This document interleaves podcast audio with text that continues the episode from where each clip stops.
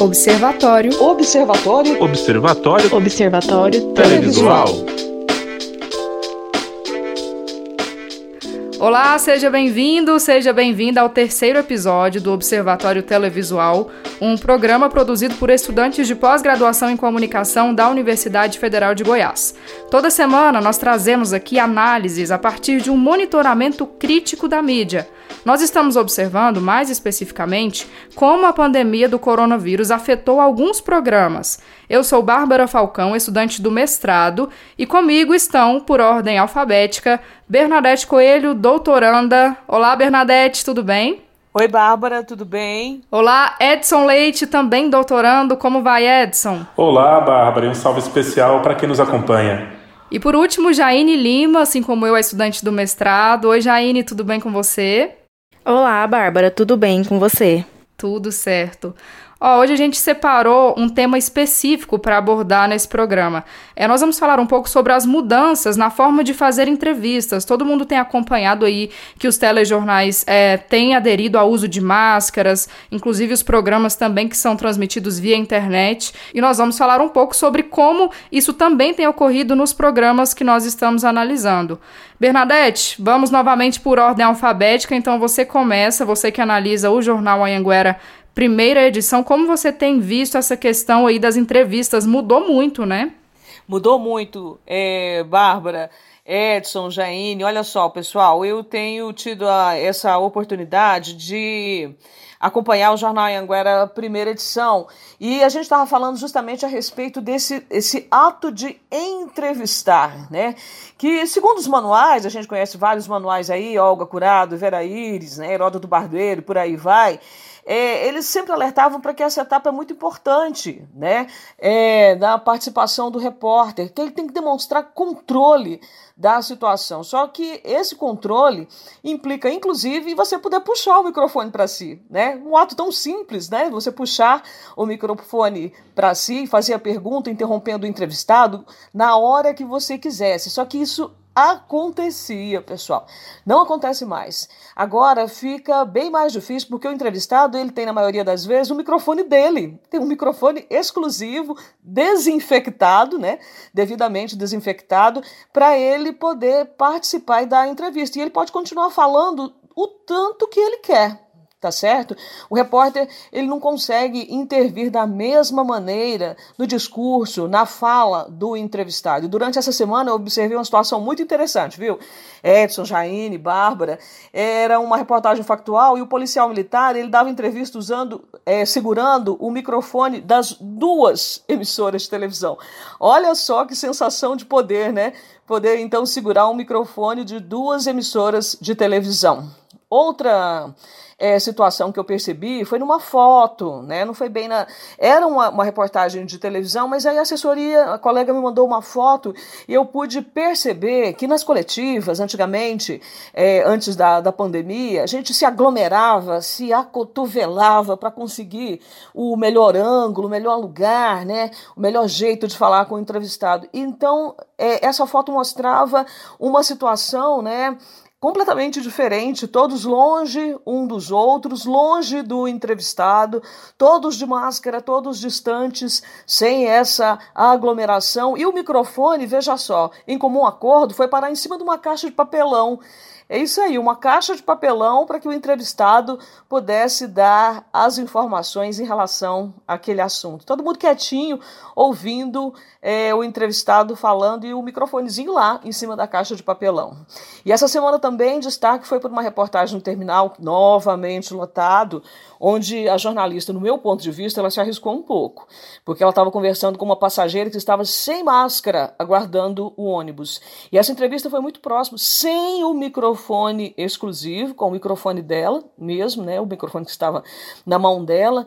E isso mostra que em algumas situações, muitas vezes o jornalista age é, se arriscando, colocando em risco a sua própria vida no calor do momento para conseguir uma sonora interessante, uma boa entrevista.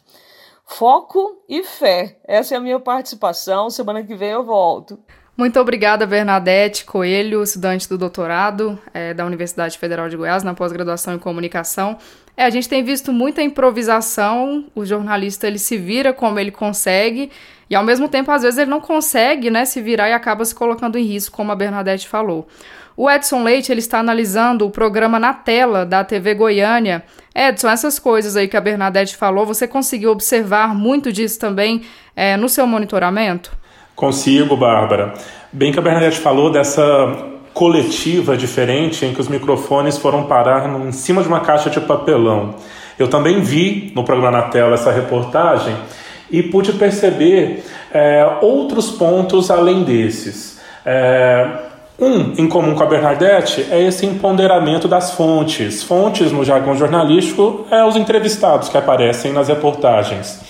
É, mas tem uma questão, pelo menos no, na TV Goiânia, que eles tratam com uma certa diferença os tipos de fonte.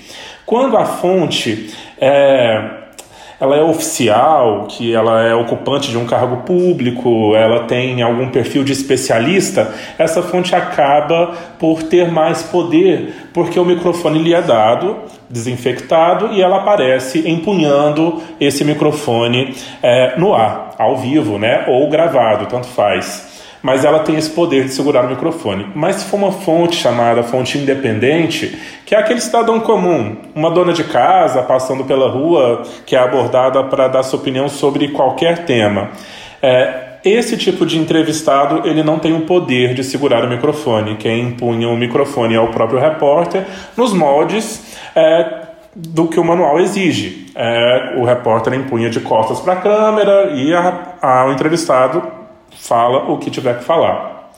E isso acaba que é uma violência simbólica contra o cidadão. E outra questão que eu notei também com essas novas rotinas produtivas é que agora os repórteres aparecem na TV de máscara. E isso é, seria inconcebível há algum tempo atrás. Mas os, a, as novas rotinas produtivas em tempos de pandemia exigem esse tipo de atitude.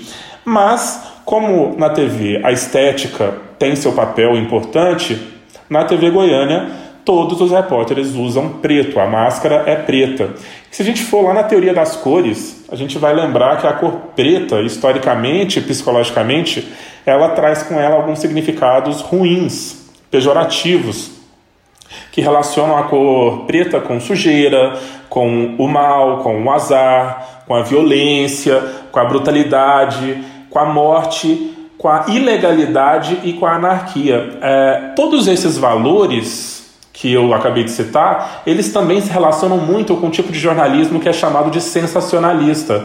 É, e também com muito dos, muitos dos temas que aparecem no programa na tela, que é a criminalidade, que é, são assuntos de polícia mesmo, que mais da metade do programa muitas vezes é dedicado a esses temas. E ao usar a máscara preta, acaba que inconscientemente ou até conscientemente, não dá para a gente analisar isso agora, é, mostra os valores e que tipo de jornalismo a empresa, a TV Goiânia, está é, disposta a fazer. E também a gente não sabe medir até que ponto é, isso impacta no público, como o público percebe esses jornalistas que usam a máscara preta. Se isso tem alguma diferença do preto, ou se fosse branco ou qualquer outra cor, teria que fazer uma outra pesquisa mais aprofundada para termos essa resposta. Mas é um indício bastante interessante para nós é, pontuarmos, uma vez que nas outras TVs a preferência pelo branco é maior, ou até nem tem uma padronização na cor da máscara. De repente a máscara combina com a roupa do repórter, por exemplo. É isso, Bárbara, muito obrigado e até a próxima semana. Muito obrigada, Edson Leite. Só lembrando que a TV Goiânia é afiliada da Band aqui em Goiás. E agora, para finalizar, a gente sai um pouco da televisão, vai para a internet falar com a Jaine Lima, estudante do mestrado. Ela está analisando o Prosa News, que é um boletim informativo do Jornal o Popular, que é o principal jornal aqui do estado, e vai ao ar todos os dias nas páginas dos jornais, né, Jaine? O que, que você observou? Teve algum padrão de cor lá para a escolha das máscaras? Então, Bárbara, eu não observei nenhum padrão entre as máscaras utilizadas pelos repórteres, mas o Prosa News passou a realizar a maioria das entrevistas com os especialistas por meio de chamadas de vídeo e praticamente todas as perguntas sobre os temas discutidos nessas entrevistas eram enviadas pelos espectadores por meio das redes sociais. É, teve uma entrevista em si que me chamou muita atenção. Ela foi realizada no dia 14 de abril e não foi especificamente para o Prosa News. É apenas trechos dessa entrevista é, entraram no, na edição, mas ela foi realizada pela jornalista Fabiana Putinelli. É, na ocasião, ela entrevistou o secretário de Finanças de Goiânia, o Alessandro Melo, e durante essa entrevista, a jornalista estava na casa dela, é, em trabalho home office, e o secretário estava na redação do jornal. Então, isso me chamou muita atenção e eu vi que não tinha essa necessidade do secretário estar lá presente, já que podia essa entrevista podia ter sido feita do, da, da casa dele também. É, mas eu também não sei qual que era a realidade, né? O que, que foi acordado antes da entrevista. Mas foi algo que meio ao contrário, porque geralmente o jornalista está na redação e as entrevistas são feitas por meio de chamada de vídeo com o um entrevistado especialista na sua própria casa. Uma outra coisa também que eu pude observar durante as edições do Prosa News é que a duração dos programas, quando tem entrevistas com especialista, aumentou ou é, essa, esse aumento da duração do programa se deve à participação do público. É, quando é algo de interesse, como por exemplo a pauta do auxílio emergencial, o público participa muito enviando suas dúvidas e isso acaba fazendo com que a duração do programa aumente. E como é um programa transmitido pelas redes sociais e pelo YouTube, tem essa flexibilidade da duração. Então não tem um tempo certo para terminar. E quando a, a edição não contém entrevistas com especialista em si, o programa dura em média 20 minutos apenas. Já com entrevistas com especialistas, ele chega a durar até 40 minutos. E foi mais ou menos isso que eu pude observar. Muito obrigada, Jaine, muito obrigada aos meus colegas e obrigada a você, ouvinte, internauta que chegou até aqui. A orientação é da professora Ana Carolina Temer e esse programa conta com o apoio da Rádio Universitária da UFG. Você pode nos ouvir nas principais plataformas de podcast e nos 870m do rádio, caso você esteja em Goiânia e região. O Observatório vai ao ar sempre às quintas-feiras, às seis e meia da noite. Um abraço e até semana que vem.